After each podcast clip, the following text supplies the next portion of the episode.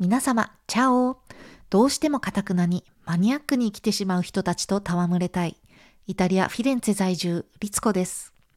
こちらのチャンネルでは、仕事や家庭環境に突然大きな変化が起こって、収入が途絶えてしまったとしても、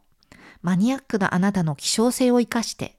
会社に雇われなくても、オンラインで自ら収入を得る術を身につけて、超絶楽しい世界を生きるためのヒントをお届けしております。フィレンツェには日本人の旅行者の方も徐々に戻っていらして、それとともにツーリスト向けの医療通訳の仕事も増えております。さらに今年はスポーツ系のお仕事やその他全く新しい分野の仕事も続々いただいて、食い気と医療系の知識だけに偏っていた私の視野を強制的に広げてもらったことで非常に刺激をいただいております。バタバタと忙しくって、マイクに向かって静かにお話しできる時間が取れずにおりましたが、皆様いかがお過ごしでしょうか？最近、ポッドキャストをいつも聞いております、という声をね、何件もいただいて、とても嬉しく思っております。なるべく定期的に配信できるように心がけますので、これからもどうぞよろしくお願いいたします。前回は私が一人ぼっちなチーズオタクで誰か仲間を見つけたくて、水戸の街をさまよったお話をいたしました。そしてマニアの群れたがる特徴は共感ビジネスに直結するという結論に至ったのですね。そんなこんなで私の大学生活もおしまいの時期を迎え、栄養士の資格を取った後、バイト先で一緒だった友人と二人、ヨーロッパ7カ国、チーズをめぐる電車の旅を計画しました。沢木幸太郎さんの深夜特急という小説を読破していた私は、バックパックでユーレイルパスを駆使して旅行に出たいと思っていたんですね。そして各国のマーケットでどんなチーズがどのように売られているのか、見に行くのを想像するだけでもワクワクしておりました。そしてもうお一方、チーズで巡るフランスの旅の著者で、株式会社フェルミエの創設者、本間ルミ子さんの著書も読んで影響を受けていたので、ぜひヨーロッパのチーズ事情を自分の目でも見てみたいという思いが高まっておりました。特にこの本間ルミ子さんがチーズへの熱い思いとともにヨーロッパを旅して小さな農家製の宝石のようなチーズたちを日本に輸入するまでのストーリーは私の胸を震わせました。情熱の赴くまま、世界を旅して消費者の皆様に最高の喜びをお届けしているライフスタイルにも憧れました。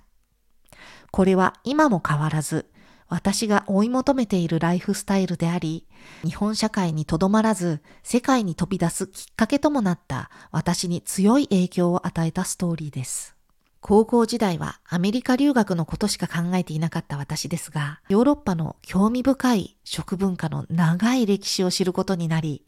チーズへの興味とともに、その背景に広がる終わりのない食文化についての知識を得る素晴らしい機会となったのです。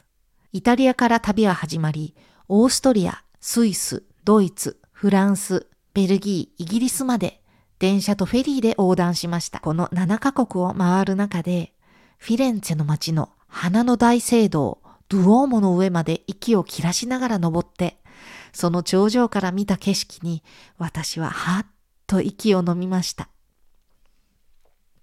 私の眼下にはオレンジ色に統一された屋根がパーッと広がって、それはそれは美しい、どこまでも続く街並みを一望できたんですね。ルネッサンスの時代からほぼ変わらぬ美しい景観を眺めて感動して、私はいつかこんな街に住んでみたいなぁと思いました。他のヨーロッパの美しい街をたくさん巡ったのですが、不思議なことに住んでみたいと思ったのはフィレンツェだけでした。こうして私は各都市で特産チーズを食べては街を散策し、ヨーロッパでの旅を満喫しました。そして私が一番好きなチーズはフランスチーズだなぁと確信しました。フランス人のこだわり度の高さは日本人のそれに通ずるものがあると思います。私がこのヨーロッパの旅にたどり着くまでに何冊もの本に影響されて、それが出発までの原動力となっておりましたが、あなたがかつて夢中になって思わず行動を起こしてしまうくらい影響を受けた本はありますか？